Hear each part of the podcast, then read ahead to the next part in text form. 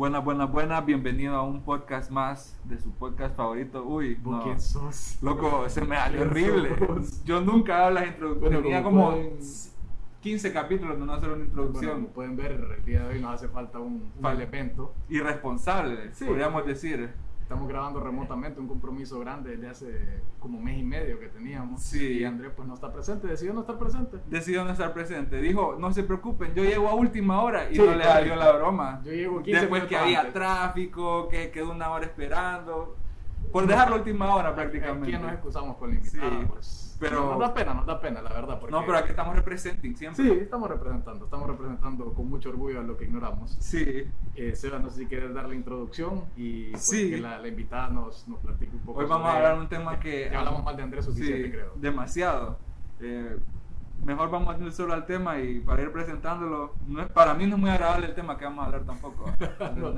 ¿Te da miedo? Me da miedo, No, temor, a también. pavor. Yo creo que eh, todos compartimos ese, ese sí, temor. eh, o sea, hoy vamos a hablar de, ¿cómo se diría? Odontología, limpieza dental. eh. ¿Cómo se le Doctora, ¿qué diría? palabra ¿Cuál es el término? Hemos estado hablando de eso, limpieza bucal, oral, dental. eh, ¿Cuál es el término correcto? Así para generalizar. Digamos que para que suene bonito, Ajá, la visita al odontólogo. Vale, Bueno. estamos, hoy vamos No a hablar de la visita al No odontólogo. fuimos largos nosotros, buscando, buscando el Sí, nos fuimos muy profesionales ahí. Sí, bueno, no, ya, ya introdujimos el tema. Sí. Ahora le cedemos el micrófono un poco a la doctora Loida, que nos va, quien nos viene a hablar un poco de... ¿Qué tal, Loida? Bien, gracias. Eh, Hace poco, de verdad, yo tenía que venir al dentista y vine y se me ocurrió hablar de eso porque es raro que se hable de la limpieza dental, de la ida al dentista. Sí, correcto. Eh, es y es un tema que muchos evitan. Yo hablaba con Loida que me preguntaba hace cuánto viniste la última vez. Híjole, man, yo tenía como un montón de años de ir al dentista. No vas, a- no vas a dar datos exactos. Mm, Es que fui hace como dos años, pero porque una emergencia, porque eh, una cordal ya, ya me estaba dando calentura, ya estaba yendo al doctor por otras cosas, pues, y no, era, era la cordal. Ya Y te antes de eso, y era. Sí. Y antes de eso fui, aún en el colegio, la última vez antes de eso fui en el colegio, Imagínate. pero no fue algo por una muela tapada ni nada de eso, fue porque unos amigos me hicieron una broma que se llama el pulso, el pulso polaco, que te ponen la mano así de frente, como viéndola a tu cara y te dicen jalá y ellos están jalando para el otro lado y te sueltan la mano y me dio en la boca y me empezó a sangrar, o sea, era un sangrado que tuve que ir al dentista que me hicieran unos puntos en la encía. Esas son mis en- dos, en mis resumen, dos en- últimas idas al dentista, En los últimos 10 años, ¿cuántas veces has ido? ¿Dos veces? dos veces. Podemos seguir, podemos Y proseguir. esa Ya lo- fue la segunda. Sí, bueno, exactamente. Hoy fue la segunda. Bueno, la Sí. doctora ya lo vio feo y todo. Pues, Entonces aquí estamos aquí creando a la gente conciencia, no sea como Sebastián. Ajá, exactamente. ¿Y vos cuántas veces has ido al dentista? no? Fíjate que perdí la cuenta. Yo perdí la cuenta. ¿O no te acuerdas de tanto que fue? Mira, justo antes de la pandemia, loco. Justo antes de la pandemia. Llevaba una seguidilla como de 12 meses yendo. Ah, ok. No, broma, no, tampoco así. Pero ponerle que anual. Anual, más o menos. Tra- intento ir ¿A anual. qué? ¿A qué A procedimiento? limpieza. Limpieza y revisarme Vamos si, a estoy todo de cheque. esta conversación. Ah, Vaya, ok. y tuve que. Me saqué una cordal que fue. No, la verdad es que eso fue, un poco. Traumático. Qué horrible. que No te traumático, pero lo esperaba un poquito más tranquilo porque la cosa es que tenía. Las dos, o sea, las dos de arriba me salieron. Las dos de abajo, una, venía, una viene cruzada, no me la he sacado. Y la otra venía y es la que me estaba, o sea, ya tenía inflamado y todo. O sea, me la saqué, pero fue un... Mire, el, el- el dentista me dice como que, ok, ya la puedo ver, me dice, ahorita voy a empezar a manipular para, para aflojarla y que salga. Esto está fácil. Sí, yo, yo dije, 15, 20 minutos, dije, que, que tranquilo, pues, o sea, digo, tal vez, tal vez para cada quien, ajá, correcto, tal vez para cada quien es diferente o, o, o no sé. Bueno, la cosa es que pasa hora y media, Nada. ya, ya, lo, ya veo al doctor sudando, ya veo que para que toma agua, y yo, me dice, no, está yuca de sacarme, mire, sa- me sacó y era como así, las raíces, no sé si se le dice así, las Sí. raíces eran, eran como el, póngale que un tercio era, lo, era, el- era el diente La como tal, y ahí todo era raíz. Fue una batalla campal, mi idea era sacarme las dos en esa visita, pero... Pero, después de las cuatro horas ahí. no, después de todo ese rato, él me dijo, no, me voy a hacer la casa, estoy casado yo y, y- y tengo todo Yo me acuerdo que vos decías que te ibas a sacar y lo la tengo todo jamaqueado. Usted me decía, porque fue exagerado, o sea, se ponía por un lado, se ponía por el otro. Sí, me acuerdo cuando me la sacaron a mí, hasta, hasta, o sea, hasta cuidaba el, doctor el pie ahí, como que, como que fuera una palanca ahí lo que está hablando en las películas. Sí, no, no. Eh, traumante para Esa- uno. Esa, esa vez fue difícil, pero, pero lo superé, aquí estamos. Estamos de regreso en una clínica. Con Sí, sí, no, no se olvide. Creo que lo ven en mis ojos. La verdad que no he querido ir por la segunda, me da miedo que sea igual. Pero bueno, eh, ya hablamos bastante de nosotros y de Sí, nuestras sí, sí, experiencias confe- en, confesamos en el aquí nuestro- odontólogo. nuestras Eh, costumbres. ahora cu- eh, cuéntenos un, poquito de usted, Loida. Para que la gente la conozca un poquito tal vez antes de su vida como Ajá. odontóloga, eh, cuéntenos un poquito de usted, su nombre completo. Número de cédula. Bueno, pues mi nombre es Loida Landa, soy seibeña, ¿verdad? Llegué a San Pedro Sula por, para estudiar. para A eso, a eso vino. Sí, la a verdad que, que a estudiar a la autónoma y mm, al final pues me quedé viviendo en San Pedro Sula, la ciudad que Directo, me ha dado la se, se graduó, Sí. empezó a trabajar y aquí ha hecho. Sí, así fue. Y- Sí. ¿Y por qué eligió esta carrera de odontología? Bueno, bonita historia, curiosa. Ah, bueno. En estamos realidad, cuando me matriculé en la universidad, me matriculé en Derecho. Eh, cuando me matriculé, ¿verdad? O sea, mi- eh, cuando hice ¿Qué diferencia? ingreso? Bastante. Eh, pero mi papá no quería que estudiara Derecho. Yo soy, eh, nosotros somos tres hermanos y soy la menor y la única mujer. La Y consentida, todos-. Sí, sí. Confirmo, por No si se niega, no se puede Sí, yo soy, yo soy el único varón entre, varias, entre solo mujeres y confirmo también. Sí. Resaltar, resaltar por alguna razón. Sí, entonces, eh, y mis hermanos eh, en ese momento estudiaban y pues ahora ya son in- ingenieros electricistas. Pero yo definitivamente estaba segura que ingeniería no quería estudiar. Era última opción. Sí, y siempre desde niña, de hecho, derecho, o sea, pero creo que en realidad es que nunca había visto otra posibilidad, estaba como eso, eso, eso. Y bueno, me matriculé, pero mi papá me decía que no, que no le gustaba, que era muy peligroso, que, que él pensaba que me podía ir muy bien, pero que no era una carrera porque estaba ya empezaba a suceder como muchas cosas malas a los abogados, ¿verdad? A muchos. Ah, es cierto. sí, sí, sí. entonces... Eh. Sí. Y él me decía, mira, yo no, no tengo duda que te va a ir bien, que tenés el temperamento, que es lo que te gusta, pero yo como tu padre no quiero, o sea, no deseo, los abogados tienen muchos problemas y bueno. Y entonces al final habló con mis hermanos de que me convencieran. Y entonces mis hermanos, o sea, yo en este tiempo estoy todavía en la selva estudiando el primer año de la universidad, allá sacando generales, y ya mis hermanos vivían acá. Entonces mis hermanos empezaron a llevarme planes de estudio de diferentes carreras. Que mira, que eso, pero no, yo no, o sea, yo estaba segura que ingeniería no iba a ser. Y bueno, mi hermano mayor eh, un día me dijo, mira, este es el plan de odontología, esto de odontología es una carrera muy bonita para una mujer. Eh, en la universidad siempre andan bonitas, siempre andan arregladitas. En la universidad, porque ahora en la vida real no, no es la realidad. Andamos uniformados, vestidos de pies a cabeza. Sí, mi, cambio de vestimenta de la U a la vida de trabajo ha sido extremo. ¿verdad? Es real. Sí. Entonces, eh, bueno, y empecé por ahí como a pensarlo, a pensarlo, y yo pienso que al final fue la mejor decisión y yo siento que encontré mi carrera, mi vocación, algo que verdaderamente yo disfruto hacer. Y nunca antes a usted se le había cruzado. Jamás, jamás, nunca no me había cruzado y mm, ahora no sé, creo que entre más ha pasado el tiempo, me doy cuenta que fue una excelente decisión. No se arrepiente para, Para nada. nada, no, para nada. Sí, siento que me dedico a algo que me gusta eh, y parecerá que, no sé, uno podría pensar que no, pero siento yo que tanto el, el derecho como ontología es algo que está muy vinculado como a las relaciones, ¿verdad? Al interactuar o al servir a otras personas Claro. tal vez en diferentes áreas, ¿verdad? Pero eh, siempre estás, o sea, es- tienes que estar dispuesto a escuchar a alguien, a atender a alguien, o sea, entonces no tiene nada que ver en un, un área con la otra, ¿verdad? Pero sin embargo sí creo que al final es algo que tiene que ver con el servir a alguien más y pienso que para mí fue como perfecto. Tal vez algún día por realización estudia derecho es algo que no, no descarto en mi vida, como por algo porque siento que es, es algo que verdaderamente a mí me gusta, Sí. ¿verdad? Pero no como para vivir de eso. ¿No ejercería o, lo- o ejercería tal no, vez? yo pienso que yo- es algo que lo podría hacer, que no me suena descabellado hacerlo por realización. Sí. Ajá. ¿Y Pero, hizo porque- porque solo un año. Hizo solo un año. No, es general. que hice un semestre. Ah, fue un semestre Sí, y en Ah, ese semestre en realidad, como estaba ya en la CEIP, entonces yo estaba sacando clases generales. Y era español, la historia, sociología, filosofía.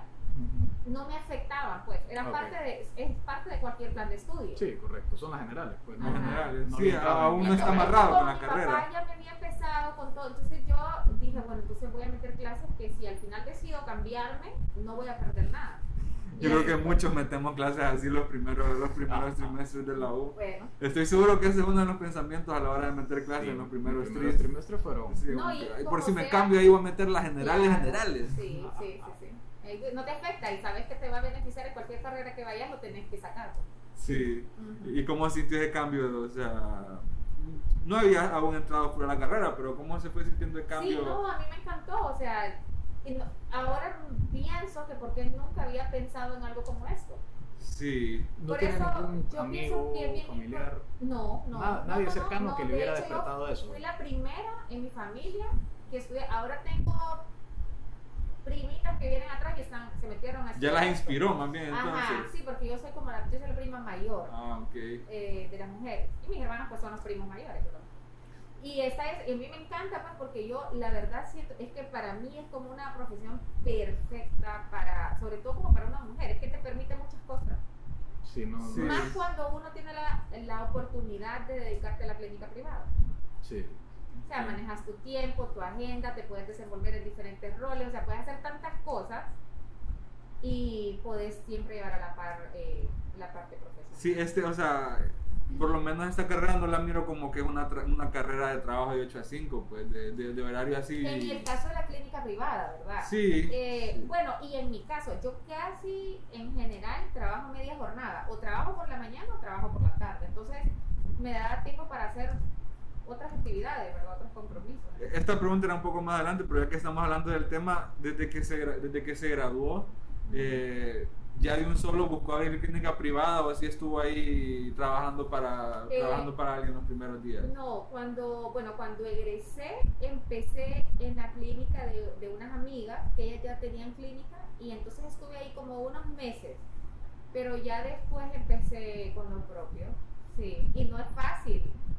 Esa es otra cosa, esta carrera es muy linda y todo, pero en realidad empezar de cero es un gran sacrificio. Sí, sa- sabemos que es difícil empezar algo de cero y, y más eh, en esta carrera que hemos escuchado que es bien, tiene bastantes retos y tiene bastantes retos económicos. Ujú. Eh, ¿Nos puede ahí tal vez decir al- alguno de los retos que tuvo durante la carrera y también el reto que tuvo para iniciar sola?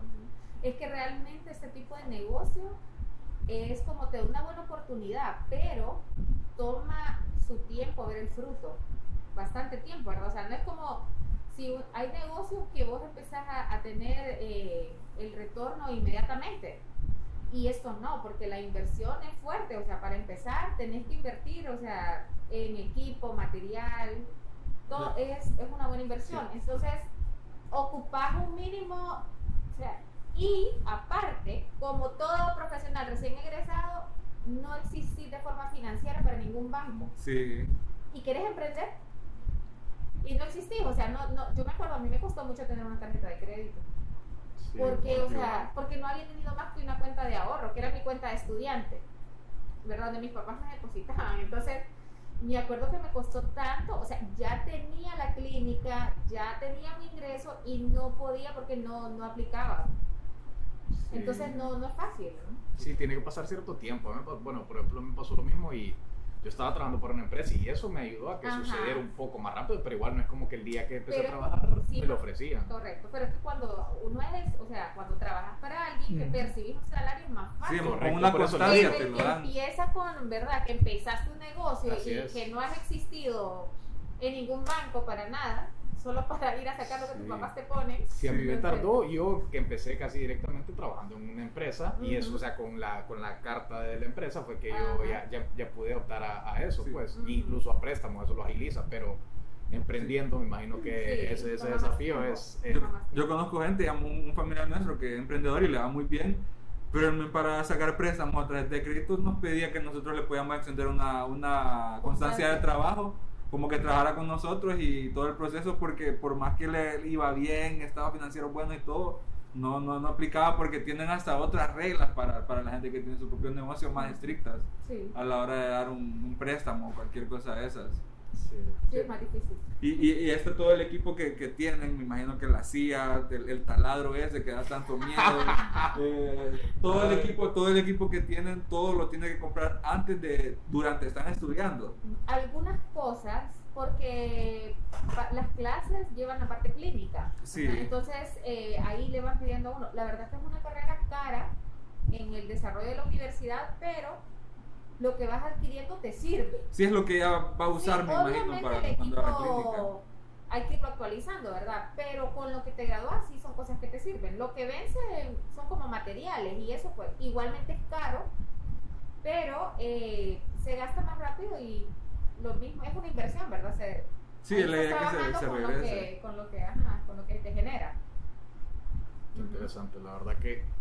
yo- bueno, ahorita que, que nos contaba eso, yo pensando nosotros en las carreras, que un metro fue lo más que nos tocó comprar. Y vos que te fuiste ahí bien ailoso con un metro, con un metro láser. Nunca ma. compré metro láser. ¿No tenés metro Sí, láser? pero hasta que trabajé lo compré. El fino. No, Sí. no. Era el fino de la Era el fino, con Ah, metro láser ahí. en la U sí, ahí todo con cinta, ahí toda que había que, que con la mano ahí acuerdo que a regresarla. mí, o sea, había un periodo que para iniciar nosotros necesitábamos, o sea, estamos hablando que yo empecé ya acá en San Pedro viviendo en el 2004. Imagínate, para ese tiempo hubo un periodo yo necesitaba como 14 mil empiras en instrumental. ¿Verdad? Cuando ya empecé a, ya la parte buena de la clínica, cuando ya vas avanzando, ¿verdad? Y que te piden alta velocidad, micro y todas eh, lámparas, que son cosas valiosas, importantes, no puedes trabajar si no las tenés. Eh, ocupas varios kits de trabajo y, o sea, bueno, no sé, ¿verdad? Es difícil porque cada estudiante tiene su sacrificio, pero el foráneo, el más. sacrificio es mayor y eso Sí. es, o sea, es indudable. Sí, claro. Sí, igual la gente de escasos recursos que tal vez no sabía lo que, o sea, yo También, conozco, también. conozco a alguien que se quedó estancado en la que estudiaba odontología, llegó lejos, pero se quedó estancado en las clases porque los papás no le podían, Sí. no le podían comprar el quería equipo preguntar yo y ella que tampoco. si, que si puede llegar pasa. al punto de que literalmente se frena el proceso Sí, y pasa estudiantil. porque es una carrera que te absorbe todo el día en la universidad y no te permite tener un trabajo. Sí. Bueno, quizás ahora, tal vez un poco con los trabajos como por teléfono Sí, y ese tipo de cosas, eso. que lo puedas hacer por la noche. Sí. Pero normalmente, o sea, yo tenía periodos que entraba 8 de la mañana y salía 7 de la noche. Eh, ¿Verdad? Y tenés tal vez una hora entre una clase y otra, pero, o sea, en una hora, ¿a qué Sí, no vas a ir? nada. Entonces, eh, es una carrera de tiempo completo y se vuelve más sacrificado, ¿verdad? Y que muchas veces, por ejemplo, eso tienen las ingenierías. Casi siempre la mayoría de las clases son por la noche. Entonces, muchos de, la- de la gente de ingeniería pueden Cierto. trabajar en el día. Sí, o sea, nosotros, bueno, por ejemplo, el último año entramos que a las 2 de la las tarde, de la una, tarde. cuando entramos temprano a la 1 y media, 1 y 20 creo. Y de ahí las clases eran en la tarde. Y, y a veces solo había una clase, tal vez que era de la una y había que esperar dos horas para que la siguiente clase Sí. Sí, fuera a de las hecho, cuatro, yo, sí. trabajé en, en mi último, en mi penúltimo año, yo trabajé y podía trabajar como hasta las 2 de la tarde, 2, 3 de la tarde, y después me iba a la U, entraba a las 4, me acuerdo de esos trimestres, prácticamente todo. Así que, si eso, hay varios factores que no, no, no- si no los vives, no, no los piensas, Sí. la verdad, y Sí, claro. y pues que pesar por la por gente, o sea, pensar que de verdad ponerle que nosotros fuéramos compañeros, Sebastián y yo, y, ah, yo sí, y Sebastián sigue y yo no puedo comprar alguna herramienta y yo me tengo que quedar atrás, pues la verdad Y que... pasa. Y, no, y sabes que es, o sea, es triste, ¿verdad? Sí, claro. Porque ya hay un sacrificio antes de llegar al punto donde te tenés que detener y, obligatorio. y, y de tiempo. Ajá, pero ya has venido haciendo un sacrificio para llegar al punto y al final no puedes lograrlo. Sí. Y no finalizarlo, o sea, tampoco puedes ejercer porque no te quedas, o sea, no. ¿Será correcto eso? O sea, ¿no debería desde la universidad o de apoyo, proveerle tipo por lo menos lo- Alquiler- para la clase? o sea? alquiler de lo, que, sé. lo que pasa es que tal vez porque, por el, la carrera en sí, ¿verdad? Que es tan, en realidad es cara. Pero sí, yo, yo recuerdo en la universidad hay mucha gente que recibe beca. Sí. eh, bueno, en autónoma, ¿verdad? Y yo recuerdo mucha gente que recibe beca y de hecho, si logras mantener buenas calificaciones, también eh, recibís. Eh, pero igualmente son carreras altamente demandantes.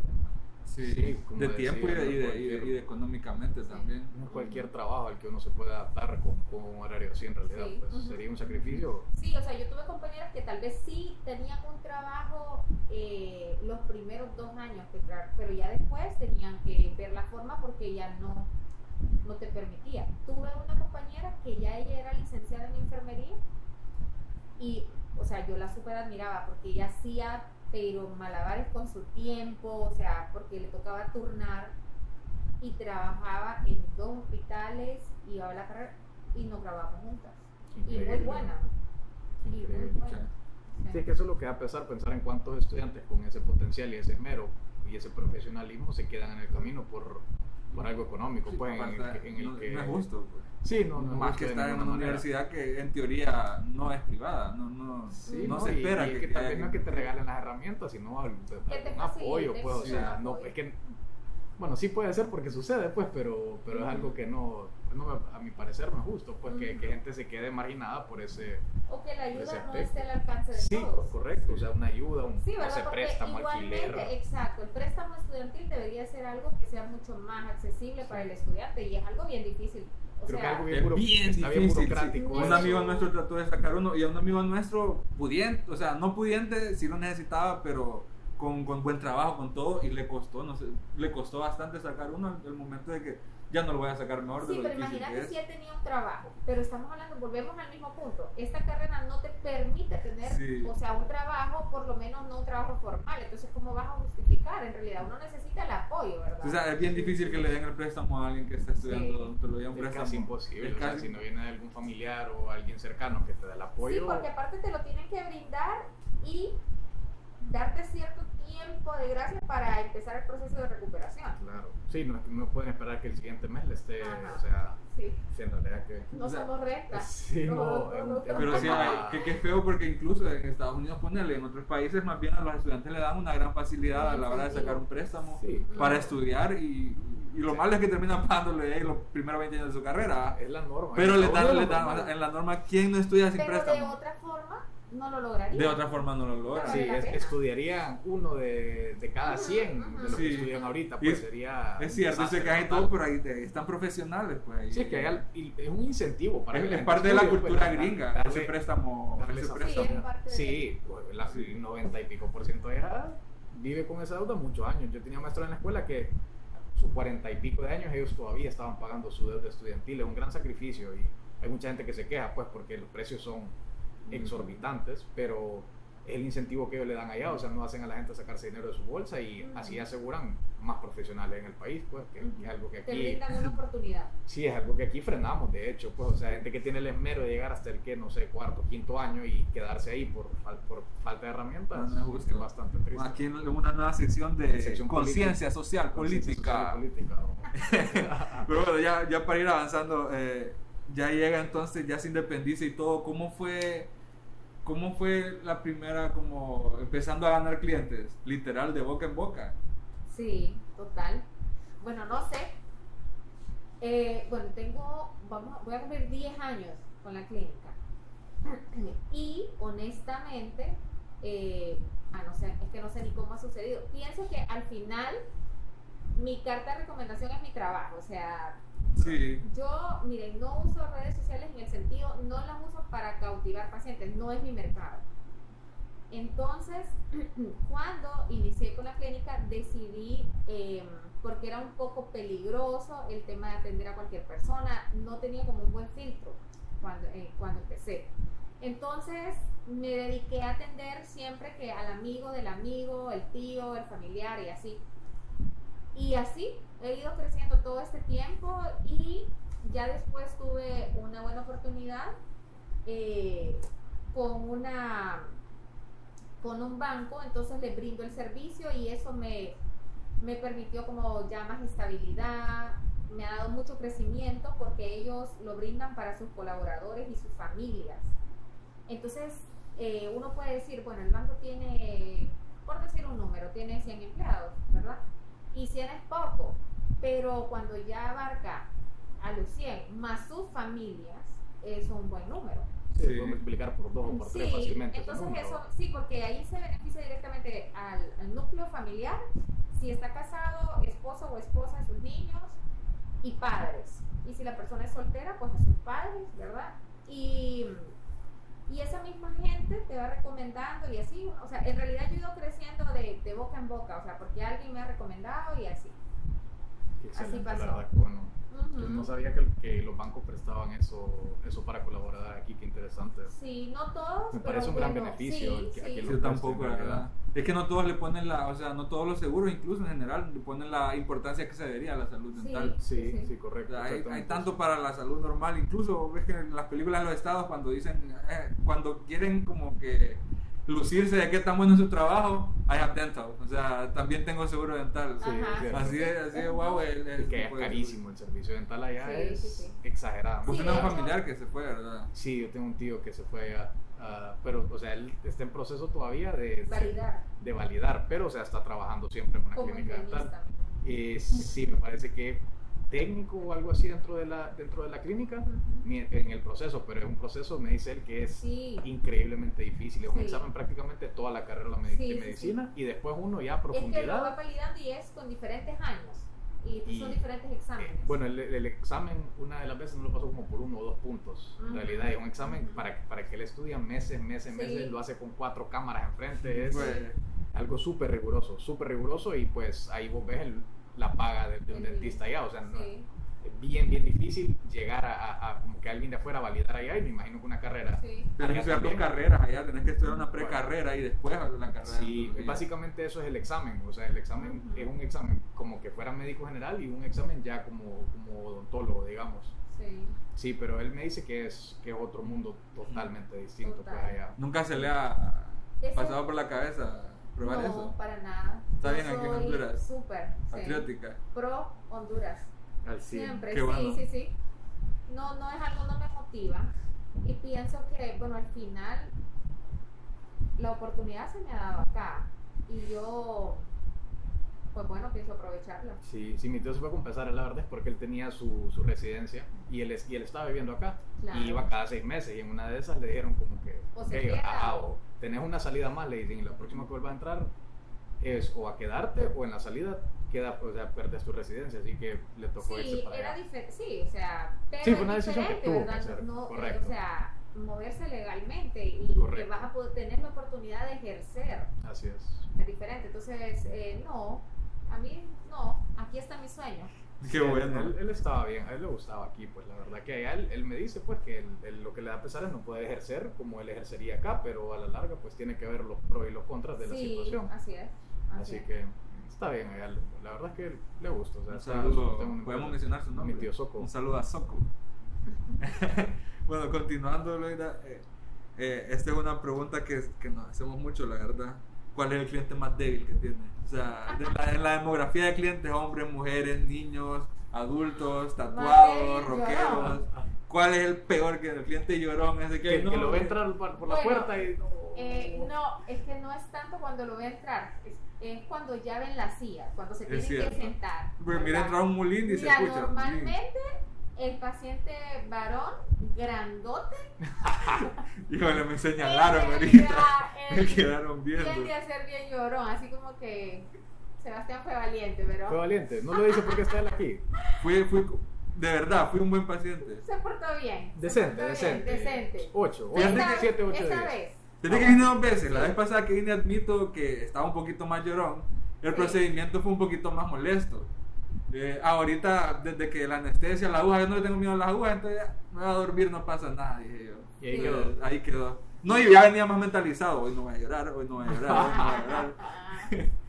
No, eh, y me pasa mucho con los pacientes que tienen muchos tatuajes, normalmente detestan eh, la aguja y no quieren que les pongan anestesia y eso me parece como que el colmo. Siempre les digo, ¿qué? Pero si Ah. tenés tatuajes o algo y siempre, no, siempre la respuesta es no es lo mismo. No sé que te si va a es tatuar cierto, la boca pero o siempre algo. dicen no, no es lo mismo. Y yo, bueno, y son bastante lloroncitos. Y con un en- piercing en la general. lengua. Ajá, sí, no, que andan súper tatuadas, me ha pasado. Sí, normalmente. Las mujeres son muy valientes, en mayoría. Bueno, En mayoría. ¿Alguna vez se le ha desmayado un paciente? Sí. Sí. ¿Del miedo o del dolor? Eh, yo creo que era más como estrés. Es que dolor, o sea, te duermen, pues no, dolor casi no hay, asumo. Que Sí, me imagino que algunos no, procedimientos era debe haber. algo, no era algo tan invasivo ni, ni nada y, y ya era un paciente que venía con frecuencia. Sí le habíamos hecho bastantes procedimientos, cirugías y varias cosas, pero lo que, justamente lo que se le estaba haciendo ese día ya no era nada ni así altamente doloroso ni nada. Creo que estaba muy ansioso. Y entonces de repente, eh, justamente ese día estábamos con otra amiga y la otra doctora lo estaba atendiendo y solo vimos como que se desvaneció. Y entonces yo, eh, yo estaba como un poco por la parte de atrás de la silla y mi amiga como lo estaba atendiendo me queda viendo y me dice, va, se desmayó. y entonces, pues nosotros, no sé, al final creo que cuando, lo- para lo que te han preparado, en el momento en que se necesita, fluye, sale, ¿verdad? Y entonces mi amiga queda viendo al asistente y le dice, bueno, le dice, eh, pásame el alcohol, hay que soplar al paciente. Y entonces no, ya nos pusimos con el paciente, ¿verdad?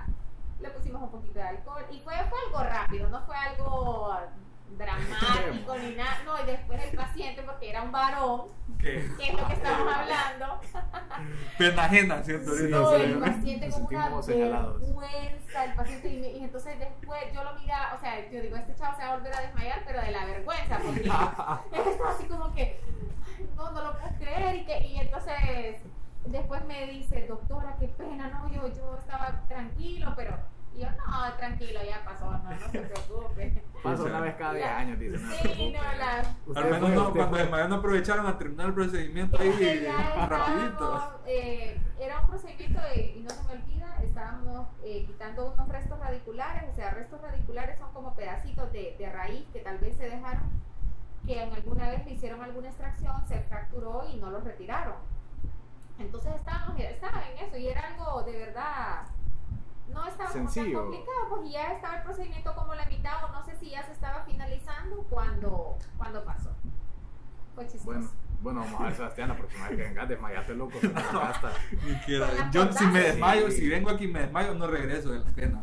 Me voy a otro dentista la próxima de la pena, de la No, vergüenza. no es broma, yo, yo pienso como. Vamos a ver al amigo con la cordal. Una vez a la semana pienso en esta Yo- total. Yo digo, el día que yo me toque. Lo que propongo es que lo hagamos acá en la clínica, Sebastián, y podamos grabar un programa, una secuencia, a ver cómo Le damos fijo.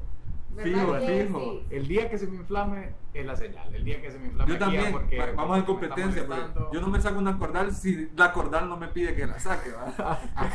Entonces yo creo que aquí vamos a ir en competencia. con El, el que primero el reviente. Voy a estar Bien, pendiente. No me vayas a salar. No me vayas a salar que me queda verlo otra semana. No, No, como bien no hubiera dicho nada. Ya me metí sin que. Quedó en vivo ya. Ni debía meterme este reto, la verdad, pero quedó grabado, pero bueno, No, vamos fijo, esta Hemos me gusta el cumplido, reto. hemos Sí, cumplido hemos cumplido. lo que hemos dicho en vivo. Hemos hecho varios retos. Fuimos a hacer el, el coso de composta, solearnos como mediodía. O sea, reto que, que decimos loco, nada vamos a hacer. hiciste. Reto Nada que hiciste. cumplimos. Entonces aquí vamos a estar sacando la cordada de Aroldo en- Bueno. cuando su cuerpo lo pida. Vamos a ver, vamos a ver si me la tuya a primero.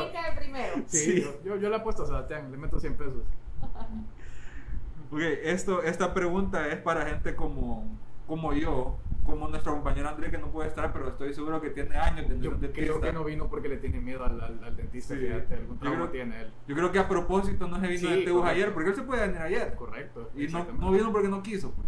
Ya sabía él, ya to- todo esto fue planeado de Sí. nuestro compañero. Yo creo que eh, él es un candidato a desmayarse. Pa- para esa gente En que, una limpieza se va a desmayar que cuántas, cuántas veces o cada cuánto hay que ir al dentista. Recomendación. Recomend- Bueno, eh, varía eh, por las necesidades de cada paciente.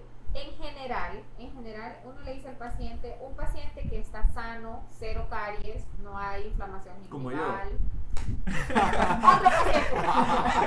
Otro paciente. Correcto. Entonces, eh, siempre pues es dos veces al año, cada seis meses.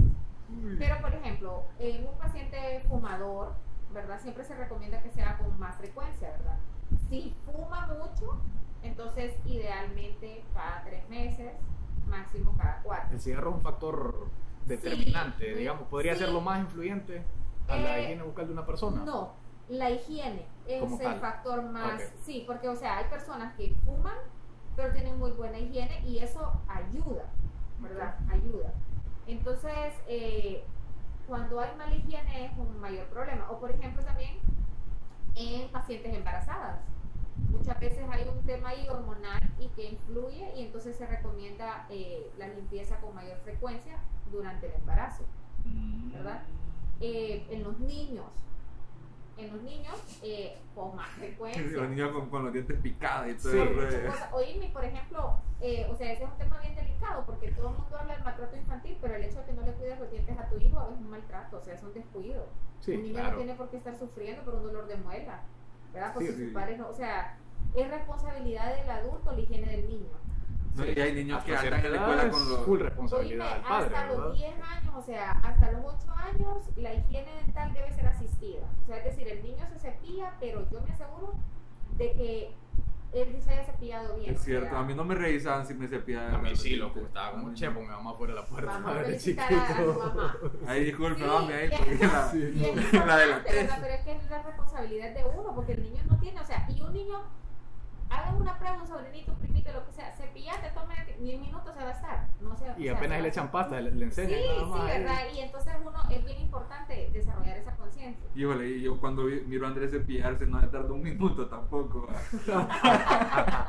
Le pasa por no venir, loco. Si, lo- Sí. si, si él estuviera aquí, le podría defender, pero como no está, Sí, le, to- le toca Todo se da por, por verdadero. Sí, Sí. correcto, es, es correcto, es correcto. ¿Cuánto, Bueno. Hablando de ese tiempo, ya que mencioné de tiempo, ¿cuántas ve- ¿cuánto tiempo debería cepillarse y cuántas veces una persona al día? Bueno, ¿cuánto tiempo en realidad uno debe asegurarse de que limpió bien todas las superficies del diente? O sea, el lado, va- vamos a explicarlo en idioma facilito porque, porque la idea es que todo el mundo pueda entender, ¿verdad? Pero la idea es que podamos pues cepillar bien lo que son las caritas de las muelas, que son la- las partes oclusales, que normalmente es donde se desarrolla mayor número de caries. Porque ahí hay unas depresiones que se llaman fosas y fisuras. Entonces ahí es donde se queda atrapado, ¿verdad? Dulce, restos alimenticios y todo eso. Igual en el espacio interdental entre diente y diente, ese es un espacio que con el cepillo no se limpia, ¿verdad? Ahí es la importancia del hilo dental. ¿Verdad? Y sumado a eso se agrega que te cepillaste, hiciste todos los movimientos, movimientos circulares para no dañar el- la, ¿verdad? Eh, la posición de la encía y no generar desgaste. Entonces cepillaste bien todos tus dientes en forma circular, arriba, abajo, por la parte palatina, por la parte lingual, y luego pasaste tu hilo dental y finalmente un enjuague. El tema del hilo, yo siempre le digo al paciente, o sea, no es un tema de que lo hagan tres veces al día, pero por lo menos antes de dormir, usar el hilo dental. Todos los días. Todo lo- Yo no lo digo todos los días, pero sí bien seguido, fíjate Sí, que... o sea, es Yo importante. pensé que a la semana estaba no bien. puedo decir, o sea. que Pero hace, agarré costumbre hasta hace poco. Hubo, mu- hubo mucho tiempo que no lo hice, pero hace que unos cuatro años más o menos, cinco, por una u otra razón empecé a usar. No sé, no sé si fue alrededor de la de las cordales, no, fue antes. Y de ahí me quedé, me quedé con la costumbre. No lo hago todas las noches, lo confieso, pero sí lo hago que unas tres, cuatro veces a la semana. eh, O sea, me repaso con hilo dental. Sí, o sea, y es importante, ¿verdad? Yo creo que así como un cepillado a conciencia, te puede tomar unos 5 minutos entre que te cepilles, te pasas el hilo y puedas eh, ponerte un enjuague. Sí, hay, hay que hacerlo parte de la rutina. ¿Qué tan pues. importante Sí. es el enjuague? Yo nunca he Y hecho yo- costumbre. Y yo pienso que es importante, y yo pienso que hacerlo parte de tu rutina temprano. No esperar a que ya te estoy, tengo sueño y que ya no aguanto porque entonces se cepilla súper rápido, sino que Es cierto. me limpio la boca y, y después me quedo viendo tele, ¿verdad? Pero si me quedo viendo tele y ya me voy a la cama, o sea, yo voy cansado, tengo sueño, tal vez ya hasta me había quedado dormido, o sea, no te vas a levantar, mentira. Sí. Y el enjuague, pues algo muy importante, te ayuda, eh, ¿verdad? ¿Y por qué? ¿Qué pasa? La pasta, lo que estamos hablando, el cepillo, la pasta, pero hay partes donde ellos no pueden entrar. Son las superficies interdentales, ¿verdad? La parte super posterior, por ejemplo, donde están las cordales, el cepillo no entra muy bien. En cambio, el enjuague se va a desplazar fácilmente por toda la cavidad bucal. Entonces, te ayuda, o sea, se complementa una cosa con la otra. Sí, sí, no, no he hecho, o sea, ahí a, a las cansadas uso enjuague, pero o sea, yo, yo lo normal, Ajá. cepillo y hilo dental de vez en cuando, pero enjuague bucal voy a tratar de hacer la costumbre también. Sí. Ya, ya salí de la ignorancia el día de hoy. Está bien. Solo que sí es que el enjuague pica, ¿va? Bueno, no todos. Depende, no todos. hay un sabor pero- a chicle para vos. Ajá, no, y, y en ese caso, por ejemplo, lo ideal es no diluir el enjuague. Pero hay algunos enjuagues cuando así como que hay una sensación como que te arde. Sí, hay enjuague- hay, hay es porque tienen alcohol. fuertes. Tienen alcohol. Entonces, diluirlo con un poquito de agua y te puedes enjuagar. No hace daño entonces. Sí, o sea, no, eh, en realidad no es necesario usar un producto carísimo para decir que, que es bueno, ¿verdad? O sea. Sí, comparado con que nunca se ha puesto enjuague, pues un poquito con diluido con agua no. Sí. es mejor que nada. ¿Qué Es haces? mejor que lo que estaba haciendo Total. antes, que era nada. No es como antes que un vaso de Coca-Cola después de cepillarte. No. Yo ahorita voy para el súper a comprar pasta, a comprar eh, hilo No y a comprar pasta. No, pasta sí, pero ya casi no. Pero entonces, para la siguiente, hilo Antes sí no lo importaba tenía. se, se Sebastián, antes. Mañana voy. Mañana voy. Ahí me Bueno. comía una menta, siempre tenías menta y con eso. No, mentira, mentira, mentira, no, no, no, no. Bueno, hay que poner atención a No digo, no digo que tengo la mejor salud dental, o sea, no digo que hago todo lo que acaba de decir Loida, que, que me enjuago 5 minutos, que no, no lo hago todo eso, pero sí por lo menos las tres veces al día que decían en los anuncios de, de Colgate cuando uno estaba niño, la hago. Vaya. A veces dos, Cumplí. pero sí, por lo menos 5 de los 7 días hago las tres veces al Sí, día. sí, lo normal. Sí. Es lo normal, la verdad. Tres. No, Joder. eso estábamos hablando y le decía a Sebastián, eh, mira, no me vayas a venir diciendo que te fracturaste esta pieza con una semita, con un pan. Porque normalmente siempre es con una costilla o con una chuleta, un chicharrón y me quieren venir a mentir. Y lo peor es que yo le estaba diciendo que hoy que normalmente cuando André amigo- viene de Teus, de- sí, cuando, cuando viene André de Teus, el que no está, es una tradición que él pasa por fin que el Carmen Ajá, compra trae chicharrones, viene aquí, hacemos todo, preparamos un plato especial que tenemos y es con chicharrones, pues. ¿Lo van a y preparar justo- luego? no estoy seguro, no, es- no le pregunté si trajo los chicharrones, ya le voy a Me preguntar. Como venía en bus, no estoy seguro si paró ahí, pero bueno. eh, es, es una tradición y hoy mismo era el plan, pues comer chicharrones. No, ya me sí. asusté cuando me dio cuidadito. Lo Lo primero me no puedo me comer dice, ¿puedo chicharrones. venir mañana? Mejor movamos la cita. Ya con el diente quebrado, mejor vengo con todo, ya. Pero sí, no, no son tan duros los de ahí, pero. Horrible que se te quiebre un diente. A mí nunca se me Man, pero fíjate que ¿Qué si vos vas a Finkel Carmen, hay un, hay un rótulo donde están los chicharrones que te dice, si usted se quiebra un, no te lo dice de esa manera, sino que te lo voy a parafrasear, si se quiebra un diente comiendo este chicharrón, no es culpa ¿Has nuestra. probado los chicharrones que de carne y que trae un, un costado? Es, es, es, es como de Tostadito. tostadito, como de garra. Sí. No, me trae 10 libras de eso y me mataste. Me mataste, me dejaste aquí todo el día. Bueno, ojalá se fracture algún diente. Ya sabe dónde Que venga, que sabía, venga, y no, que venga y no a grabar. Que venga y no a grabar. Y no por la cordal. Uy, no, no, no, no hablemos de ella, no hablemos de ella. No, Hablando No de cordales. invoquemos. sí, no la despierten, que está. Hablando de cordales, es, es un mito, pues, en el mundo de, de- de- de la salud eh, dental. Es todos nos tenemos que sacar las cuatro cordales, o hay gente que es necesario, o gente que solo dos. Porque yo espero que no me toque sacar las dos que faltan, va. Espero que no me Bueno, toque. bueno, bueno, en tu caso sí es necesario. ya, ya, ya te vi, ya te evalué, ya, en tu caso sí es necesario. Ok. Eh, ay, no siempre es necesario, porque hay personas que tienen espacio para que la cordal erupcione y se coloque, y aparte la- las piezas vienen en buena posición, ¿verdad? Pero, por ejemplo, en su caso, eh, ya venía en una mala posición la pieza, no hay forma, no, no va a erupcionar, no va a salir, y más bien puede causar daño a la pieza más cercana, entonces hay que extraerla. Aparte, eh, como el acceso para limpiar no es tan fácil y no es tan cómoda, muchas veces esas piezas terminan con una caries grande y causan fuertes dolores, infecciones, dolor de oído por la cercanía, ¿verdad? Y entonces al final es una extracción indicada, pero no en todos los casos. Hay pacientes que tienen el espacio, erupcionan bien y no es necesario. Y en mi caso, o sea, yo, como quien dice, está en el banco que me tengo que sacar esta cordada. Sí, sí, esa sí, esa sí, por la, porque está en mala posición. Voy a tener que agarrar valor en algún Sí, no, y lo que sucede es que puede terminar dañando la pieza más cercana y al final pierde las dos piezas. Santísimo, no. Sí, y No, no, no. pasa. Después, de que, después de ganar la apuesta a Sebastián, me la voy a sacar yo, pero yo, voluntariamente, pues yo lo voy a hacer por, por darle ánimo a Sebastián ya después de Está Y bien. a ver qué pasa. Y fíjate que me tocó venir al dentista la semana pasada porque comiendo un churro un, un día ahí en la casa me empezó a dar una muela. Y yo estaba que no sea la cordal. Y no me acordaba si esa donde me dolía ya me la habían sacado. Después me acordé que sí.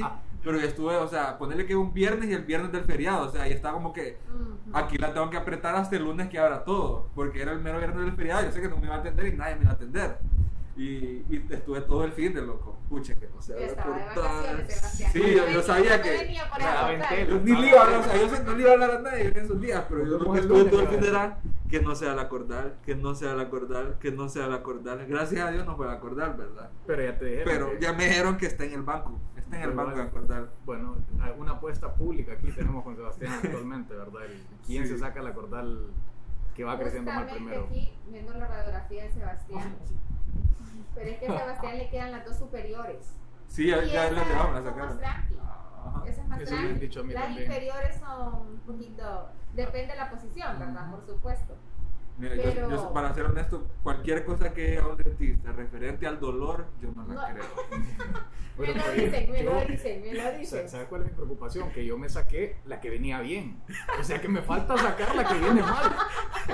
E- Esa es mi mayor Sí, en preocupación. realidad, siempre como una sugerencia sana, ¿verdad? Es empezar por la que está en la posición más difícil. Sí, Porque ahí no- normalmente si la experiencia no es buena, el paciente no va a querer regresar. sí, no, no pero quería ya regresar. la- ahí está. No, y, y el plan era sacarnos las dos, pero hubiera sido lo mejor empezar literalmente por Bueno, la tal vez genial- todavía estarías allá. Porque le costó tanto la que no estaba complicada. Sí, sí, Y no. pasa, ¿verdad? O sea, ¿qué pasa? Eso es hasta que estás ahí en el momento. A ver no, qué no sabes sucede. lo que se viene. No ¿no? es que sea un Sí, así bien es. fuerte, porque esto que batallan con esas cordales. O sea, ves que hasta eh, una chava una vez no podía sacarme un amo, pido ayuda y todo para. Un jack de para- carro trajo para abrirte la boca. Y a veces, a veces parece como súper complicado y, y no. Y sale súper bien. Y muchas veces pasa que aquello se ve, pero que yo, ah, uno dice, "Mm, esto está facilito. Y no, uff, a sudar. Sí, así, así- bueno, el doctor que me trató me decía, vamos a calentar con esta. sí, después con la otra, Esto ¿cuál? está fácil. Sí, así cabal, ahorita que me digo, me acordé que No, el médico ese doctor "No, bloqueó al paciente. Sí, no. Este que ni me llame ni que me escriba. que Ese tamal no es mío, dice. Me retiré, me retiré de la odontología. decía. Pasa, pasa. Qué horrible. Ese a mí un, ma- un maestro que tenía, un saludo a Firam, me decía que cuando él. No es el men era eh, eh, medio exagerado en su historia, o sea, para quedar en el centro, pero siempre contaba que cuando se sacó la cordal fue con una dentista como primeriza y que la men no tenía suficiente fuerza y nunca se la pudo quebrar. Él se maló y se fue y, se, y de ahí al siguiente día se quedaba como masticando ahí, quebrándose el diente. No sé si era real o no, pero. esto no. será- no, será- De pronto, de pronto. Puede, puede, ser, puede ser real. Y él decía que era un dolor y que ahí se estaba masticando por aquí. no era que le quería agregar a su mito. Obvio, obvio que el man algo le agregó. Tal vez Algo le agregó. Pero, pero el man decía que le había quedado traumado para siempre con las cordales. Bueno, para si, si siempre. hay un trauma real, tal vez. Sí, y era un men que da- era maestro de pelea Sí, y necesidad de me seguridad y todo, mulín grandote. Y men atenderlo. decía, no, yo, yo cordal no me vuelvo a sacar después de, de esa canción. Pero bueno, aquí usted sepa que aquí no va a pasar eso.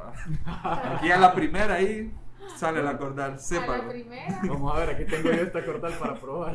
A ver qué Traemos tal. la motosierra. Sí. Aquí necesita ayuda, me llama y aquí venimos con todo, con Andrés, con una tenaza cada uno. Yo tengo alicate y todo, no se preocupe. Vamos a ver a quién le toca primero. Ah, esa es la otra. Ujú. Ok, bueno, ya, ya cerrando, ya estamos en las últimas preguntas. ¿A- ¿Algún otro tip ahí de, para mejorar la salud dental? Eh, Bueno, eh, definitivamente es importante visitar al odontólogo, pero Claro. más importante que eso es tener una buena higiene. O sea, muchas veces la situación económica no lo permite o que hay familias grandes, ¿verdad? Sí. Lo que sea. Entonces, eh, tener un buen hábito de higiene te va a ahorrar molestia, dinero. Eso, eso le iba a decir que sí es cierto, puede ser molesto o tal vez caro mantener una buena higiene, pero es mucho más caro. Es mucho más caro, sí. Mientras más la- pasa, más Así es, es grande. que toda la parte preventiva es mucho más económico que la parte restaurativa. ¿verdad? O sea, restaurar una pieza, eh, ya el gasto es mayor, Sí. indudablemente. Ok. Sebastián tiene una pregunta que se, que se está Ah, sí. desde, desde hace como. Es la mejor que- Esta era la pregunta estrella del día. La pregunta con la que no podía- podíamos dormir. No, la verdad me la recomendó mi papá. Un saludo a mi querido padre, Julio Figueroa. Eh, usted va al dentista, se trabaja sola ahí como que en el O, espejo de- ahí. o depende del procedimiento. O, o, o cómo, o le toca contratar a otro dentista. Bueno, está chistosa. Eh, no, si voy al dentista, eh, bueno, no voy, me atienden acá, ¿verdad? Ah, ok. O sea, acá en la clínica. Eh, tengo una amiga que frecuentemente trabaja acá conmigo y entonces para toda la parte de mantener limpieza y normal, pues mi amiga.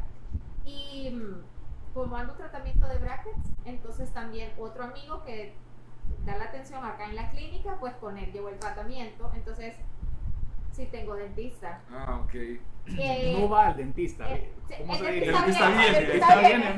bien, así se No, diría. pero fíjense que, por ejemplo, bueno, eh, yo particularmente cuando entiendo el hecho, cuando el paciente dice de, pues la limpieza, ¿verdad? Que hay un poco de, porque en realidad, eh, pues a mí me genera lo mismo, ¿verdad? El, ese Se pone nerviosa. nerviosa, porque, pero creo que más bien tal vez para un dentista es como peor, porque vos sabes exactamente qué te va a Ya hacer, sé el dolor que le infringo.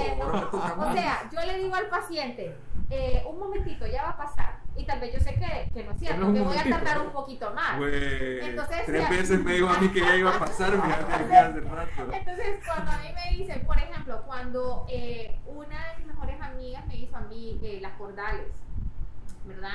Mi amiga querida Jocelyn Moya, que ella es maxilofacial, y entonces eh, cuando me hizo las cordales, yo entiendo perfectamente y yo las tenía eh, en mala posición, o sea, fue cirugía. Y entiendo ese punto, esa angustia, o sea, y de verdad entiendo que es estresante, ya me tocó vivirla. Y sí puedo decir y asegurar que después de que me las hicieron a mí, puedo entender mejor al paciente y, y tratarlo mejor. O sea, porque cuando estás en el lugar, ahí de verdad sentís lo que la persona Sí. siente, ¿verdad? Porque es fácil decirle a alguien tranquilo, ya va a pasar. Pero el tranquilo ya va a pasar cuando uno es el paciente, es eterno. Sí, sí, sí. ¿verdad? Entonces, ya me ha tocado vivirlo todo, o sea, cordales, lo que es la limpieza, el tratamiento de ortodoncia, entonces, Qué, qué bueno escuchar ese punto de vista, porque cualquiera piensa que el que lo hace va a decir, no, yo no me va a pagar nada, pero qué bueno que también siente con nosotros ese, ese miedo. Esa adrenalina, Sí, la esa adrenalina. adrenalina. sí, y Eh. por ejemplo yo cuando me hago la limpieza, algo que particularmente, qué pena, ¿verdad? Pero les voy a admitir, eh, yo generalmente cuando me van a hacer un procedimiento me pongo mis lentes de sol. ¿Por qué? no sé, no lo puedo explicar.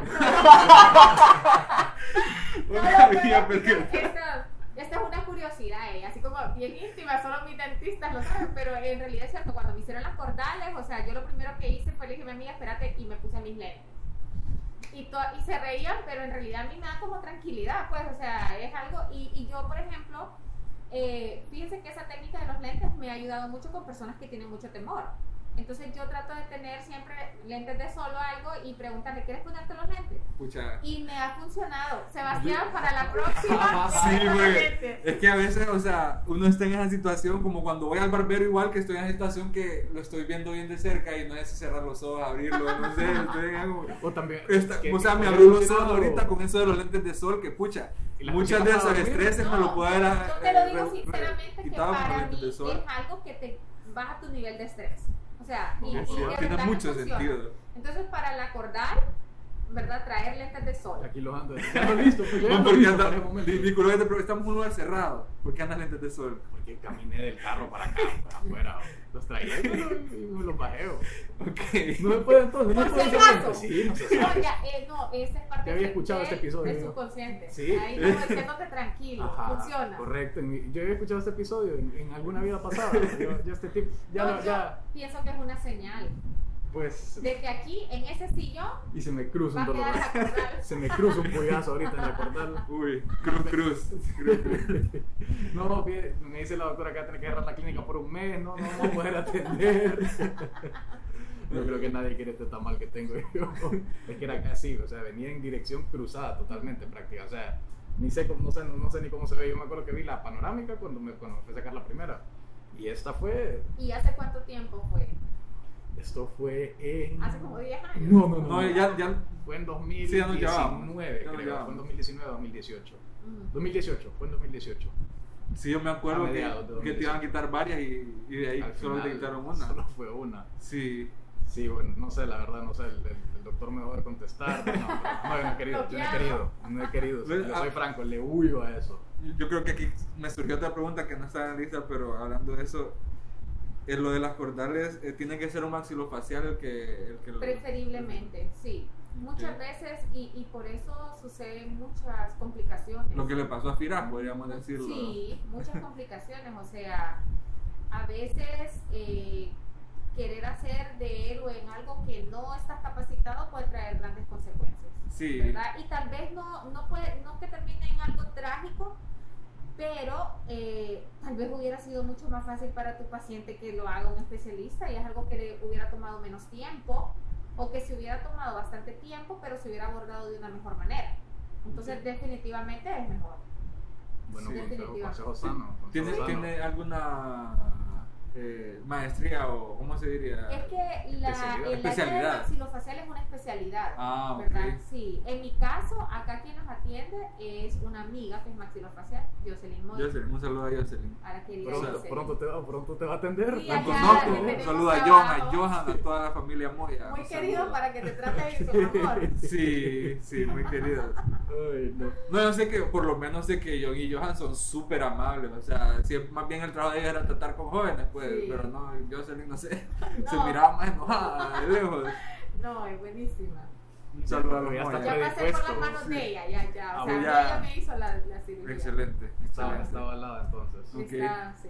¿Algo, ¿Alguna otra pregunta? Yo Eh, estoy, yo estoy con un poco de miedo, ya me quiero ir, la verdad. me siento incómodo. Bueno, No, entonces, bromas. es que gracias Loida por, por atender, por atenderme a mí doblemente, atenderme en la, en la clínica, atendernos a nosotros aquí en el podcast. Eh, sí, es un tema que la gente debería tener bastante conciencia. Me sentí tenso yo en la grabada, pues, tan cerca de una silla. de una silla Nervioso. así, no, no sé. Yo No aún sé tengo el sonido del taladro en mi mente y el Sí. olor como, como, como cuando, vos que sos ingeniero, como cuando eh, estás cortando cerámica que huele como a, a cerámica quemada. Ajá. Ese mismo olor estaba sintiendo ya hace unos Es- es la momentos. fricción Es la fricción entre el taladro y, y y el mismo, lo bueno, mismo sí, sentía y, y da cosita. Sí, es pues. exagerado.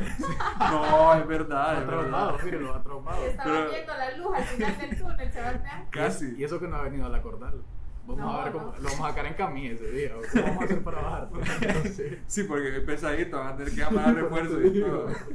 Vamos a ir Pero- en grupo, vamos a ir en grupo, no te preocupes. Gra- gracias por atendernos y por, por, Sí, muchas por darnos el tiempo de este espacio. De verdad que, y si hay algún mensaje final que quiera decir a la gente que nos escucha, a los 10.000 seguidores que nos escuchan, Eh, no, gracias a ustedes. Ha sido una bonita experiencia. Es bonito poder compartir, ¿verdad? Un poquito de conocimiento con las personas que llegan a tener acceso eh, a, a este programa y nada, motivar a la gente, ¿verdad? A no solo a cuidar su, su higiene, a, a vivir una vida que los llene de felicidad, ¿verdad? Con Y- dientes sanos. con dientes sanos, sobre todo una sonrisa mejora cualquier situación en la vida, ¿verdad? Bueno, en el es día. cierto. Entonces, qué mejor si la sonrisa es sana. una de las ocho reglas de Dale Carnegie para una buena relación, eh, una de las ocho reglas es sonría, como la séptima, es- esa nada más, sonría. Pero que esté sana la sonrisa. Sí, Preferiblemente, porque siempre- si mira un man con, con Sí. dientes picados y sonrisa, Mira, no va a bueno, ese es un punto, extendiéndolo un poquito, un punto importante. Yo siempre le digo al paciente, no hay que preocuparse tanto porque la sonrisa sea blanca, ¿verdad? Hoy en día está muy de moda el blanqueamiento y, y todo lo que la gente ve en redes sociales, que aprovechando no todo lo que brilla es oro. O sea, en realidad la gente muchas veces cree o se enamora de algo que cree que es muy bonito y cuando a mí me lo enseñan me dicen, ay, mira que yo, y yo digo, ay, supieran el problema de encías que anda esta persona, o miles de cosas, ¿verdad?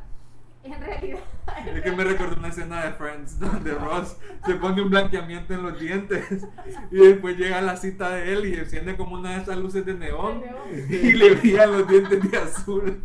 Me acordé, vi Solo a eso me acordé ahorita que hablo de eso sobre bueno, blanqueamientos de dientes. sí, no, y pasa, ¿verdad? Y muchas veces la gente se preocupa tanto por el blanqueamiento y esto, en realidad no es lo más importante. Yo siempre digo al paciente, lo más importante es que eh, los tejidos, los dientes, la boca esté sana. Eso es lo más importante, ¿verdad? Muchas veces las personas tal vez los dientes no están alineados y mucha gente muere por andar ortodoncia, pero no quiere pagar por sanarse la boca, o sea, cree que así como anda y no, es que la finalidad no, eso no es lo más importante. Lo más importante es que esté saludable, ¿verdad? Que la boca esté saludable. Sin ¿Verdad? cortarles cruzadas. Que nada usted así. que anda los dientes chuecos, primero tápese las caras y después póngase frenillos. Exactamente. Exactamente, exactamente. Pero la gente quiere, así como estoy, hágame un blanqueamiento, no me importa, eh, póngame brackets, no me interesa lo demás. No es así, o sea, todo lleva un orden. ¿Verdad? En realidad es más importante que la boca esté sana a que esté los dientes blancos. Y ahora ya con la mascarilla ni se le ven los dientes.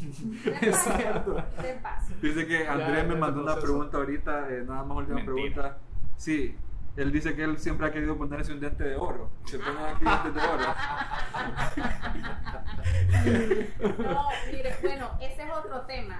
La gente cree que se pone oro, ¿verdad? En ¿No es oro? No es oro. Uh. No es oro, no es oro. En realidad, ¿verdad? Es un tipo de lata que va, pues, dorada, laminada. Y la gente paga muy caro por esas cosas y en realidad no, no es oro. Es un no forro están al diente pagando que En ¿o lo- es? en la- de hecho, en los pueblos se da mucho que la gente, o sea, en ignorancia, lleva tal vez sus prendas de oro. Se Derrítamela, cambian, doctor, o- para érmela Sí, ahí. y no, eso, se, eso es algo que se compra en la parte de, de donde se venden las cuestiones dentales y no es oro. O sea, Aún se hace entonces. Eh, sí, o sea, no te puedo decir que Yo quiera. nunca lo he hecho. yo sí, yo nunca lo he hecho, no, o sea, yo siempre me ha tocado que me lo pidan, ¿verdad? O sea, sí me lo han pedido, pero entonces ahí viene tu labor de poder educar a la persona, ¿verdad? Y hacerle conciencia, decirle, mire, eso no solo no se mira bien, le da una mala higiene, da mal olor, o sea, mira, decirte que, bueno, no me ha tocado que la gente se lo quiera hacer en su diente natural, me ha tocado que lo quieran hacer en las prótesis, pero igualmente eso retiene alimentos y todo, y, o sea, muy malo, ¿verdad? O sea, Sí. te genera eh, mal aliento. Y saber que no es de oro, o sea, Y no, saber- lo que pasa es que la gente no lo sabe, pero Es yo, yo se lo digo que no es oro, o sea, la gente en ignorancia pagan por algo y, y de verdad se lo cobran carísimo. Si que- usted, o sea, si usted ahorita no nos dice que no es oro, yo me voy de aquí y sigo pensando que los dientes Te a poner la vuelta.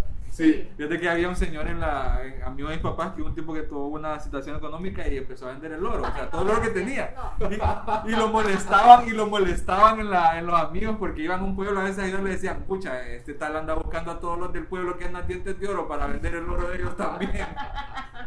Yo creí que me iba a decir que él tenía un diente. y lo Yo había- también. No, no, no, no tenía. Él andaba buscando a la gente en los pueblos con dientes de oro para vender el oro porque le había parecido negociar, man, el vender oro es negociazo. Depende del momento, ¿ah? pero vamos a hablar, vamos a tener un, un judío que nos enseñe un poco sobre el oro. Bueno, sí nos extendimos un poquito más, estuvo bueno el Sí, tema. de- estuvo de bueno. dientes, de la pregunta de Andrés estuvo buenísima. La pregunta de Andrés no vino, pero es una pregunta memorable. Sí. pero sí, ya, hoy sí Bueno, que por ya, tiempo, y ahora, gracias por su tiempo, Loida. eh, La educación, nos vamos bien educados de aquí. Vamos bien educados. Me voy con la cabeza abajo. Yo, Yo creo que simplemente, siempre voy a ir cometiendo los errores del pasado, pero ahora ya los voy a saber. Por los errores que Va- voy Vas a ver que está cometiendo un error. Sí, voy a saber que tengo que ir al dentista aunque no haya, pero al menos lo. ¿sí? Sí, identificado. Pero gracias y bueno, con eso nos vamos. No Eh, sé si eh, tiene algunas palabras. No, no, Nada, ya. todo bien. Ha sido un buen tiempo, muy no, se, no sea chancho y cuídese la boca, creo que en resumen son las palabras que. Bueno, muchas gracias por escucharnos, ¿verdad? Sí, Nuestra- también. A, la- a la- a nuestra amable audiencia. Sí, escúchenos en todos los miércoles en nuestras redes. Haroldo, ¿te acuerdas de las redes? Sí, en, en Instagram somos lo que ignoramos guion bajo, en Twitter arroba el ignoramos y en Facebook lo que ignoramos HN, si no me No, equivoco. solo lo que ignoramos. Y en Twitter también lo que ignoramos, ¿verdad? No, arroba el ignoramos. No, perdón, en, en TikTok, en TikTok. En TikTok. En TikTok sí lo que ignoramos. TikTok, aunque no lo crean, y no lo ah, usamos. bueno, eh, Ah, ahí, André para baila en TikTok. Sí, ah, también. Ah, la competencia Sí, vaya. es cierto. Entonces sí, hoy sí, nos vamos. Nos vamos, muchas Bye. gracias.